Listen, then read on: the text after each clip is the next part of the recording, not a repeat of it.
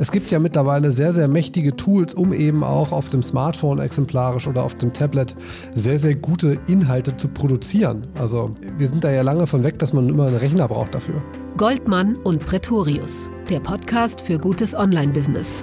Heute auf der Agenda die perfekte, effiziente Contentplanung. André Goldmann und ich, Michael Pretorius, haben uns hingesetzt und haben uns überlegt, wie sieht die perfekte Redaktionsplanung aus? Welche Tools verwenden wir und wie kann man sich von der Chronistenpflicht freimachen und sich überlegen, wann passt welche Message mit welchem Ziel auf welchen Kanal? Goldmann und Pretorius, der Podcast für gutes Online-Business mit André Goldmann und Michael Pretorius. Ich weiß, dass du früher immer mit einem Koffer in die Seminare gekommen bist, wo du dann verschiedene Sachen drin hattest. Ja, so ein kleiner Tingeltangle-Bob bin ich da schon in der Richtung gewesen. Also äh, in der Tat habe ich immer so ein kleines Köfferchen dabei und da ist mein Mobile Reporting Equipment drin.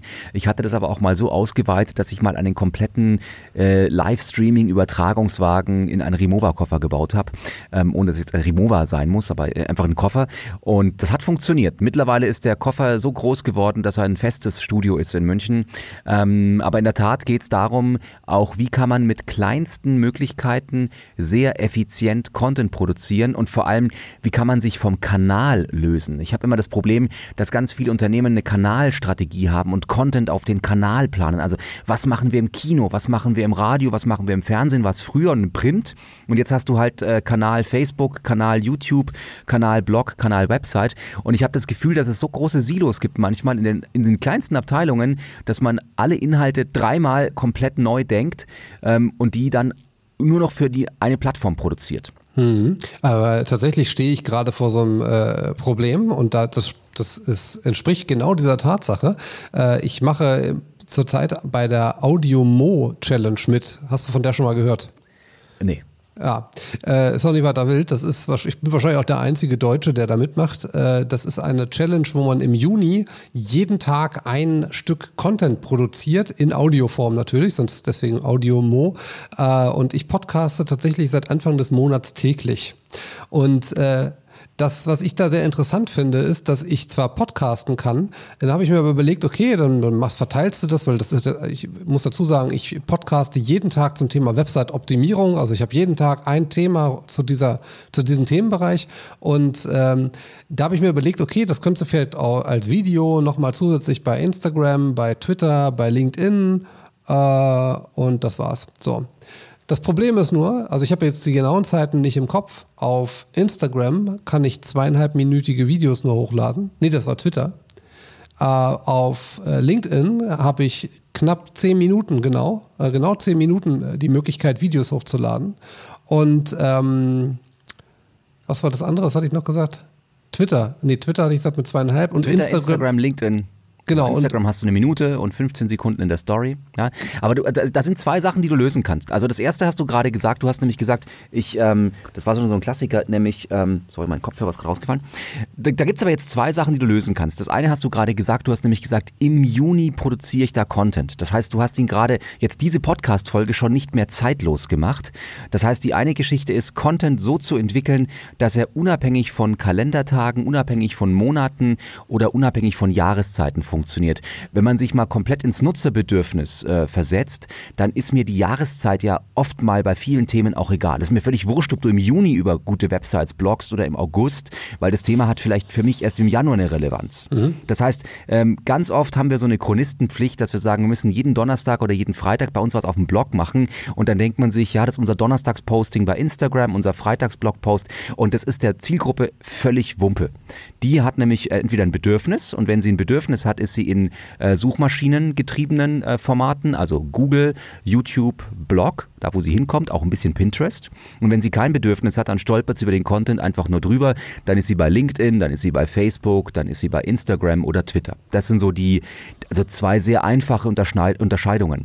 Und das heißt, ich kann jetzt erstmal den Content in diese beiden äh, Nutzerszenarien reinplanen. Habe ich also einen Content, der eher ein Problem löst, nachdem man sucht, dann ist das der eine Contentstrang. Oder habe ich eher eine Inspiration, über die man drüber stolpert und sich dann denkt, ach, guck mal, der andere, der macht sowas mit Websites, das könnte ich eigentlich auch machen. Ne? Also das sind so die, die, die ersten, das ist das erste Learning, zu sagen, ich strukturiere den Content nicht nach Kalendertagen oder nach Monaten, sondern ich strukturiere ihn erstmal nach Bedürfnissen.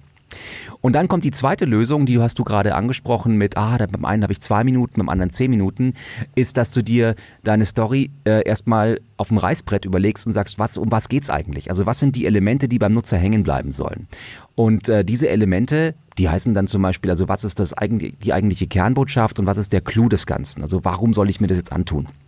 Und ähm, wenn ich mir diese beiden Aspekte herausschreibe ähm, und vielleicht vier Aspekte darunter gliedere, dann kann ich diese Sachen sehr gut an andere Plattformen adaptieren. Ich muss sie sicherlich nochmal anfassen. Ich kann nicht ein Hochformat Instagram Story Dinge auch nehmen und das exakt so zu YouTube hochladen. Das wird nicht funktionieren. Also da spielt dieses Respect the Platform eine ganz große Rolle aber ich kann ähm, Sachen äh, adaptieren. Ich kann mir zum Beispiel eine Folie machen, PowerPoint, vier Folien und kann sagen, die erste Folie ist der erste Teilaspekt, die zweite Folie ist der zweite Teilaspekt und die dritte Folie ist der dritte Teilaspekt, äh, vierte Folie ist dann und so weiter, eins bis vier wollte ich sagen, genau. Und dann kann ich die Texte schreiben, eine Überschrift, einen Beschreibungstext, einen kurzen und dann ist eigentlich mein Blogpost schon fertig. Dann habe ich nämlich einen Blogpost mit vier Zwischenüberschriften, einem kurzen Text und jetzt kann ich mir als nächstes überlegen, wie locker ich das Ganze mit Bildern auf, welche Bilder visualisiere visualisieren diese Überschriften am besten. Und schwuppdiwupp habe ich eigentlich mein Facebook und Instagram und LinkedIn Karussell fertig, weil ich nämlich jetzt die Visualisierung habe. Die Bilder fahren rein. Ich ganz, kann das Ganze zum Beispiel mit PowerPoint auch als Text animieren, jetzt nur noch die Überschriften. Und dann kann ich zum Beispiel in einem Instagram-Karussell nach rechts swipen oder bei LinkedIn äh, vier, fünf Bilder nach rechts zwischen und bekomme die Geschichte in fünf Bildern erzählt. Also wie eine, wie eine Fotolove-Story.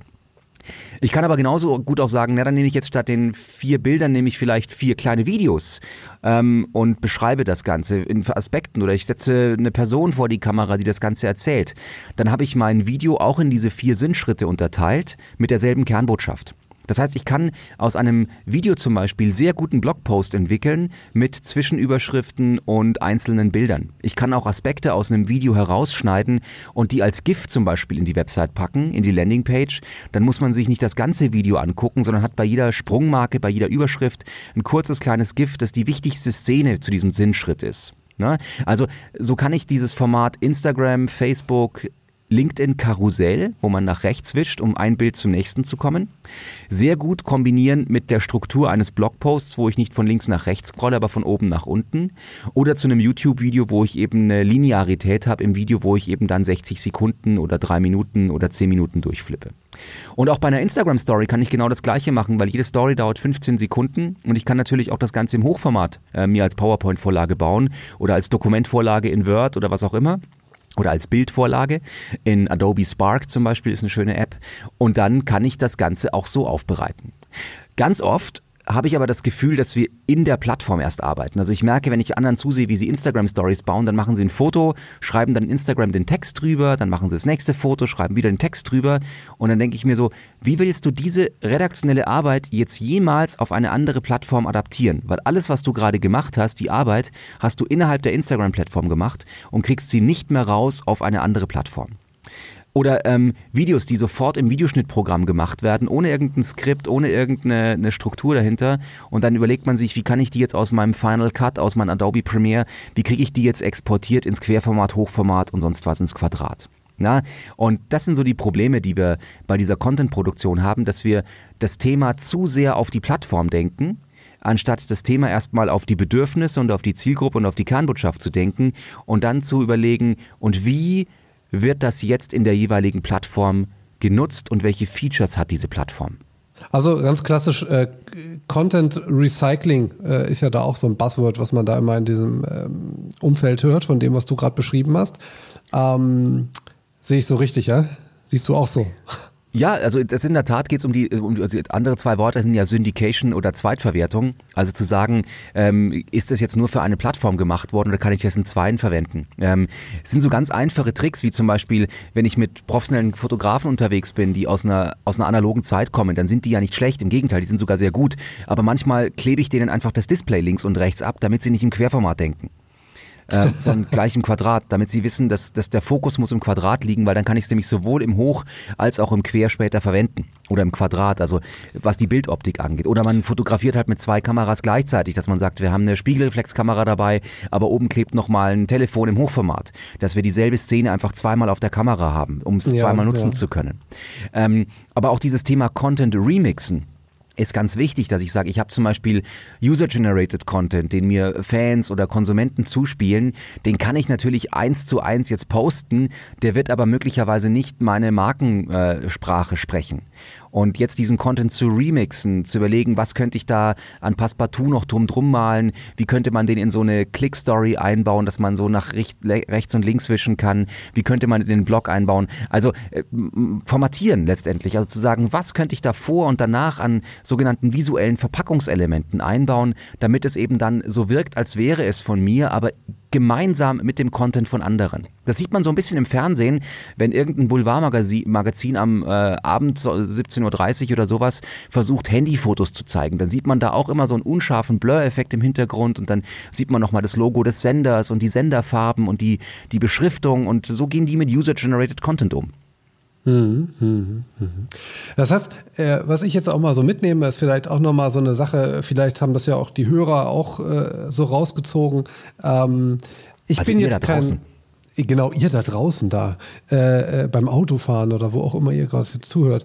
Ähm, wäre ich jetzt Social Media Manager, heißt die Berufsbezeichnung so, würde ich mit einer hohen Wahrscheinlichkeit tatsächlich sehr, sehr stark in mein Wissen investieren, wie ich eben kreativ äh, Formate nicht nur entwickle, sondern auch direkt umsetze. Ich glaube, dass das ganz entscheidend ist für die Zukunft von dieser Berufsgruppe, ähm, weil ich doch, wenn ich mir mal so, als ich noch auf den sozialen Plattformen aktiv war, ähm, ich weiß noch damals die Zeit äh, meiner Nageldesign-Galerie, da war ich natürlich auch viel in diesem ganzen Beauty-Bereich unterwegs und wenn ich mir angeschaut habe, wie L'Oreal stümperhaft ähm, äh, Social Media betrieben hat damals, äh, weil sie einfach äh, plump irgendwelche Produktlinks geteilt haben, statt sich wirklich mal Gedanken zu machen über genau das, was du gerade eben auch gesagt hast.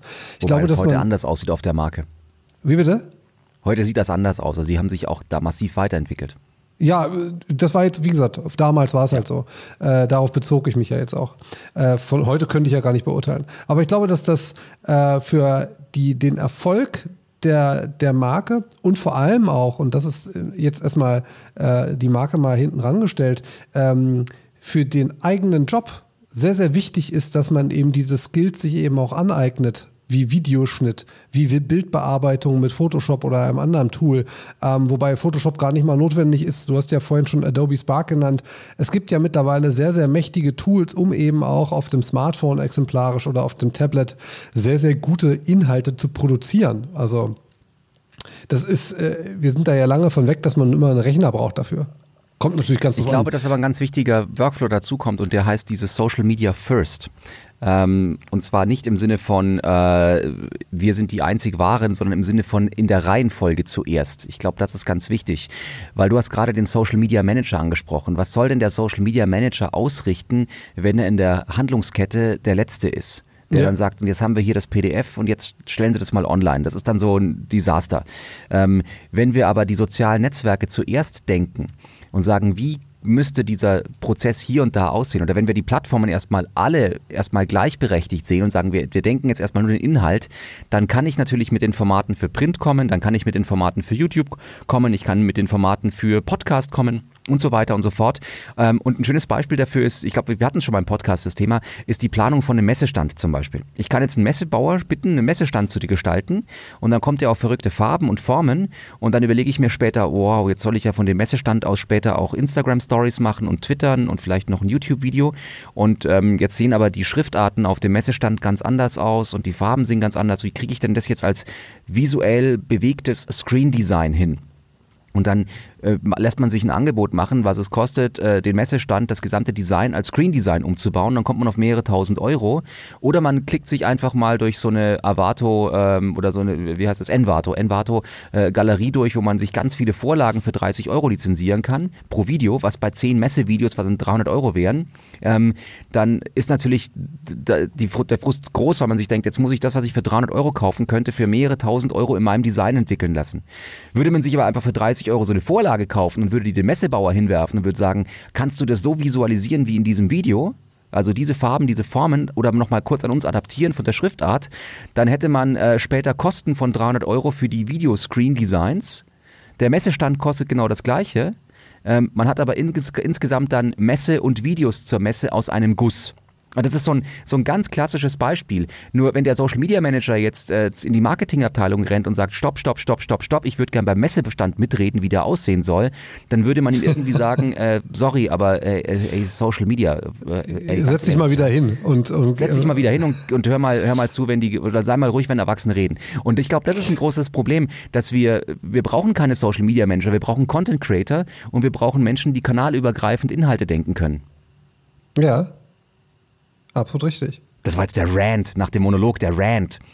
Ja, nee, aber du, das ist äh, äh, genau das, was ich ja gerade auch anspreche, dass genau diese Skills eben wichtig sind, dass man diesen Shift aber auch hinkriegt, äh, hin in diese Content-Produktion und äh, gar nicht nur Zweitverwerter ist von Inhalten, sondern selber aktiv Inhalte gestaltet.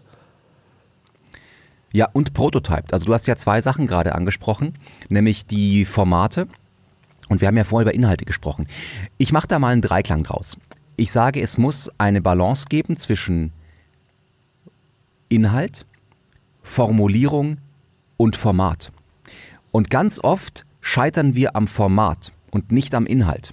Also ich habe beispielsweise neulich ein YouTube-Video gesehen von einer Wasserwacht aus einem Bundesland. Und das mhm. war ein tolles YouTube-Video, das erstmal mit Werbung begonnen hatte, weil dieser, diese Wasserwacht hat nämlich das als Kinospot ähm, hochge also produzieren lassen mit einer wunderschönen Musik, hatten aber dummerweise die Lizenz nicht für YouTube. Und das zweite war, dass sie dieses Video in Super Cinema Scope gedreht hatten, also super Breitbild, was bei YouTube ja. halt äh, dann wie so ein kleiner dünner Streifen aussieht. Das heißt, der Inhalt war richtig toll. Es war ein ganz tolles Imagevideo für die Wasserwacht und warum das wichtig ist, dass da Menschen am Badestrand stehen und, und, und Leben retten. Aber sie sind am Format gescheitert, nämlich an dem Format, scheiße, wir haben die Musikrechte nicht und äh, wir haben was fürs Kino produziert, was jetzt auf YouTube soll. Hätten Sie Social Media First gedacht, hätten Sie eine Musik gewählt, wo für die sozialen Netzwerke die Rechte geklärt sind.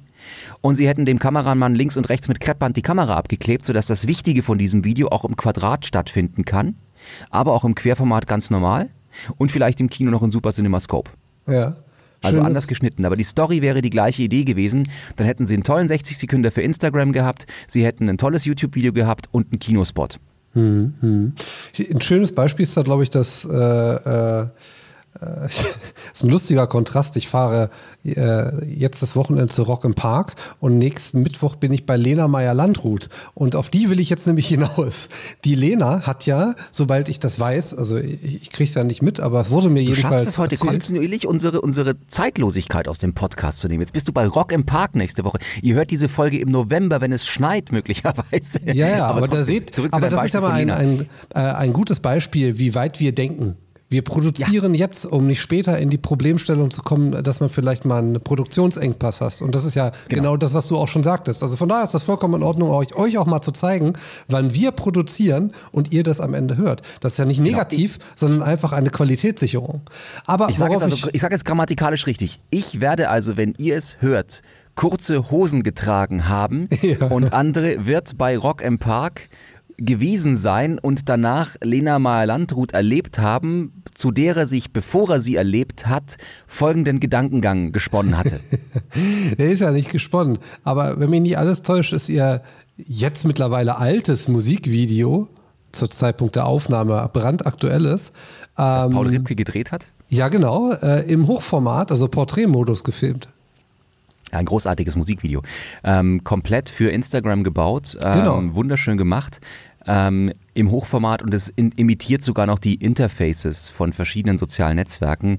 Und ähm, aber ganz ehrlich, wo konsumieren wir denn heute Musikvideos? Also keiner guckt, also keiner böse Behauptung, aber ich gucke, also ich als Maßstab alles Nutzungsverhaltens, um Gottes Willen. Nein, aber ich glaube, dass die Nutzung von Musikfernsehen massiv nach unten gegangen ist. Also MTV, äh, Viva und so weiter. Viva gibt's ja nicht mehr. Ähm, massiv nach unten. Wir gucken YouTube-Videos als Musikvideos, ja, aber auch die gucken wir oft auf dem Handy und lassen sie über die Boxen laufen. Insofern super konsequent, einfach ein Video im Hochformat zu drehen. Wir gucken Musikvideos heute auf dem Smartphone. Ja, ja. Und das ist ja genau das, was du gerade auch eben sagst. Äh, an diese Sachen einfach denken und äh, wo die Zielgruppe eben auch sitzt und für die eben entsprechende Formate entwickeln, äh, damit sie eben optimal das genießen können, was sie eben auch sehen wollen. Von daher ja. fand ich diesen Ansatz äh, sehr, sehr clever und äh, fand ich nur interessant, weil der wurde ja durchaus ein bisschen hochgejubelt, eben auch gerade so in, in, in dem Themenbereich, in dem wir nun mal arbeiten, weil da eben mal endlich jemand diesen Schritt geht und sagt, ich produziere für das Netzwerk da, wo eben dieser Inhalt konsumiert wird und gar nicht erst irgendwo anders äh, in, im Normalformat, sage ich jetzt mal. Ja.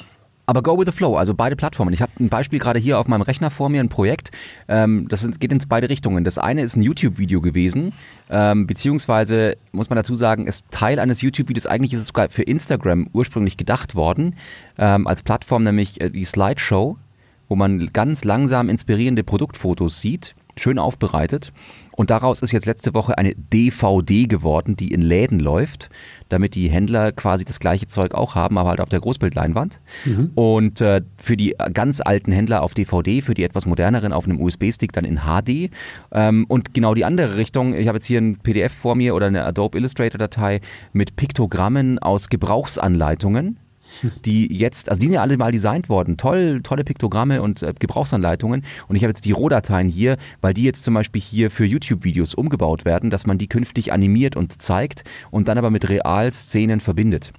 Aha. damit dieser Content eben noch besser ohne Ton funktioniert, weil viele Leute gucken sich eben YouTube und Instagram und Facebook ohne Ton an und da helfen einfach so Piktogramme und Darstellungen aus Gebrauchsanweisungen, die haben ja auch nie mit mir gesprochen, ungemein. Und genau das zu sagen, hey, Silo aufdenken, aufmachen, hier, da gibt es jemanden, der hat das vor zehn Jahren alles mal gestaltet, gib mal her oder genau andersrum zu sagen, da haben wir den Typen, der hat die Instagram-Sachen gemacht, können wir die auch im Handel zeigen.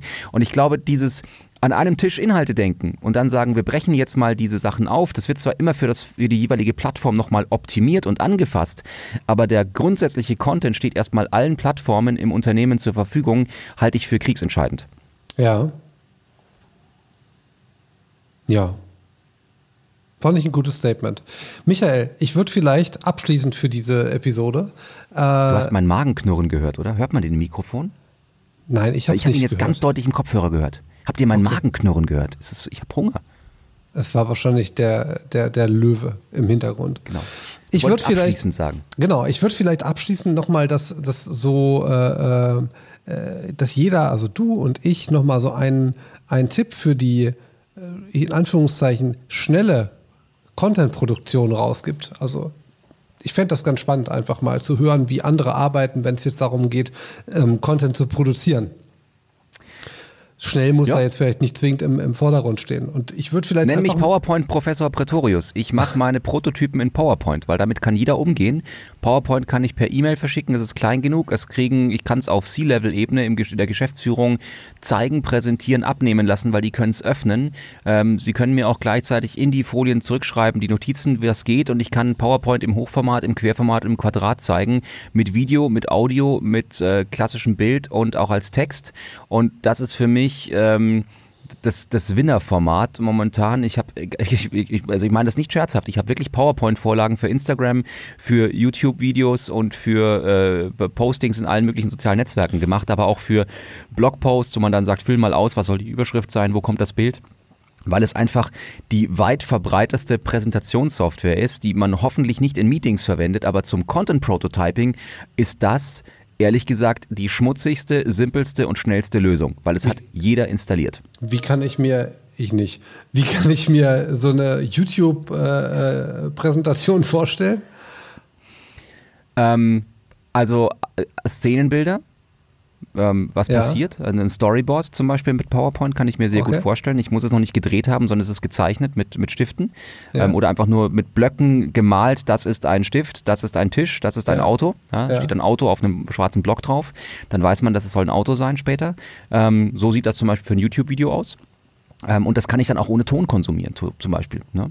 Ähm, also versteht derjenige beim Sehen schon, um was es gehen wird, ohne den Ton zu hören. Ja, ich glaube im Übrigen, dass äh, wenn jemand äh, hier zuhört und Softwareentwickler ist und der, glaube ich, wirklich viel Geld verdienen möchte, dann entwickelt ein Final Cut Pro Plugin, das die Audiospur ähm, ähm, der Sprache erkennt und das in der Schriftart der Wahl quasi darstellt. Also dieses Thema mit äh, die Sprachspur in, in, in Schrift zu darzustellen, ist ein riesiges Thema. Und ähm, hat Apple gelöst mit der App Clips. Da geht das? Da geht das. In der Apple-App Clips, die funktioniert ein bisschen wie Instagram ähm, oder Spark, die wir vorhin angesprochen haben, als Tool, kannst du sprechen und Siri erkennt automatisch deine Stimme und macht daraus Schrift. Und wie gut ist das? Sehr gut. Das ist gut zu wissen. Siehst du, top Insight hier. Na, super. Also, also, also erste App Nummer eins. Machen wir es kurz, weil wir kurze Insights haben. Erste App PowerPoint. Zweite App Adobe Spark. Nehme ich wahnsinnig viel mobil her, baue ich mir Vorlagen für Instagram Stories, für Facebook Kacheln, die ich aber dann auch verwenden kann für andere Story-Formate. Ähm, dritte äh, App gerade eben Clips, wobei du bei Clips halt das Problem hast, du arbeitest dann den Content direkt in der Plattform. Deswegen äh, bin ich nicht so ganz begeistert. Ich mache es zum Beispiel so, ich lade mir YouTube-Videos hoch mit dem Ton. Ähm, mit der Sprache und bekomme dann von YouTube die transkriptierte äh, SRT-Datei zurück. Das ist eine Untertiteldatei und die wiederum kann ich auch bei Facebook und bei Twitter verwenden und bei LinkedIn. Das heißt, ja. ich lasse mir gelinde gesagt von YouTube die Drecksarbeit für andere soziale Netzwerke machen. Mhm. Äh, das funktioniert aber, glaube ich, nur bei einer so glasklaren Aussprache, wie du sie hast. Ähm, das funktioniert aber nur schon. Ich habe manchmal das Gefühl bei mir, dass, da muss ich so viel nacharbeiten, dann kann ich es auch gleich schreiben. Ähm, von meiner Seite aus vielleicht noch mal ein bisschen was für die, die jetzt das Thema Audio für sich auch entdeckt haben oder für die eigene Firma. Äh, womit ich sehr, sehr gerne arbeite, ist Backpack Studio. Das ist eine App, die ist, äh, kann man sich so vorstellen, für jemand, der Kinder hat, der kennt bestimmt diese Apps, wo man draufdrückt und dann knurrt da ein Löwe oder ein, eine Gans äh, gackert. Ähm, und so ähnlich ist Backpack Studio auch. Ihr könnt darin quasi äh, Mikrofone des Telefons nutzen oder ihr könnt auch, wie ich das mache, ein, ein Ansteckmikrofon nutzen. Äh, Rode hat da zum Beispiel jetzt gerade eine schöne Funkstrecke rausgebracht, ähm, direkt für Smartphones auch. Und ähm, man kann dann zum Beispiel sowas wie ein Intro in Echtzeit einspielen. Das ist so ein bisschen wie im Radio, wo die dann ihre Fader hochziehen, wo dann einfach so eine Jingle kommt. Und diese Jingles habt ihr quasi auf Knopfdruck. Äh, da sind so Tabs ähm, auf dem Display drauf. Und am Ende kriegt ihr quasi einen fertigen Podcast. Also ich produziere ja gerade äh, diese, diese jeden Tag eine Folge und das geht damit super schnell äh, in einer tollen Qualität und ähm, das würde ich euch auf jeden Fall empfehlen, wenn ihr das Thema Audio für euch entdeckt habt oder da mehr machen wollt. Äh, Backpack Studio. Und ähm, wenn ihr unterwegs schneiden wollt, ähm, kann ich euch nur empfehlen, äh, Ferrite heißt die App. Ähm, mit der kann man auch richtig hochwertigen, ähm, verlustfreie Aufnahmen machen. Sehr gut.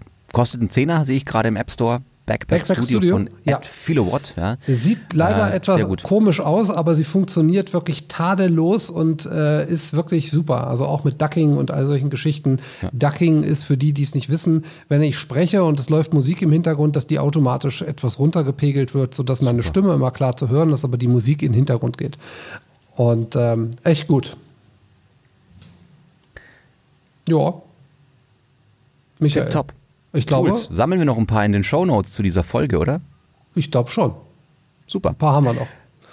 Dann jetzt husch husch ins Körbchen. Schreibt uns gerne, was ihr noch für Tools braucht und ob es bei euch funktioniert. Genau, bis dahin.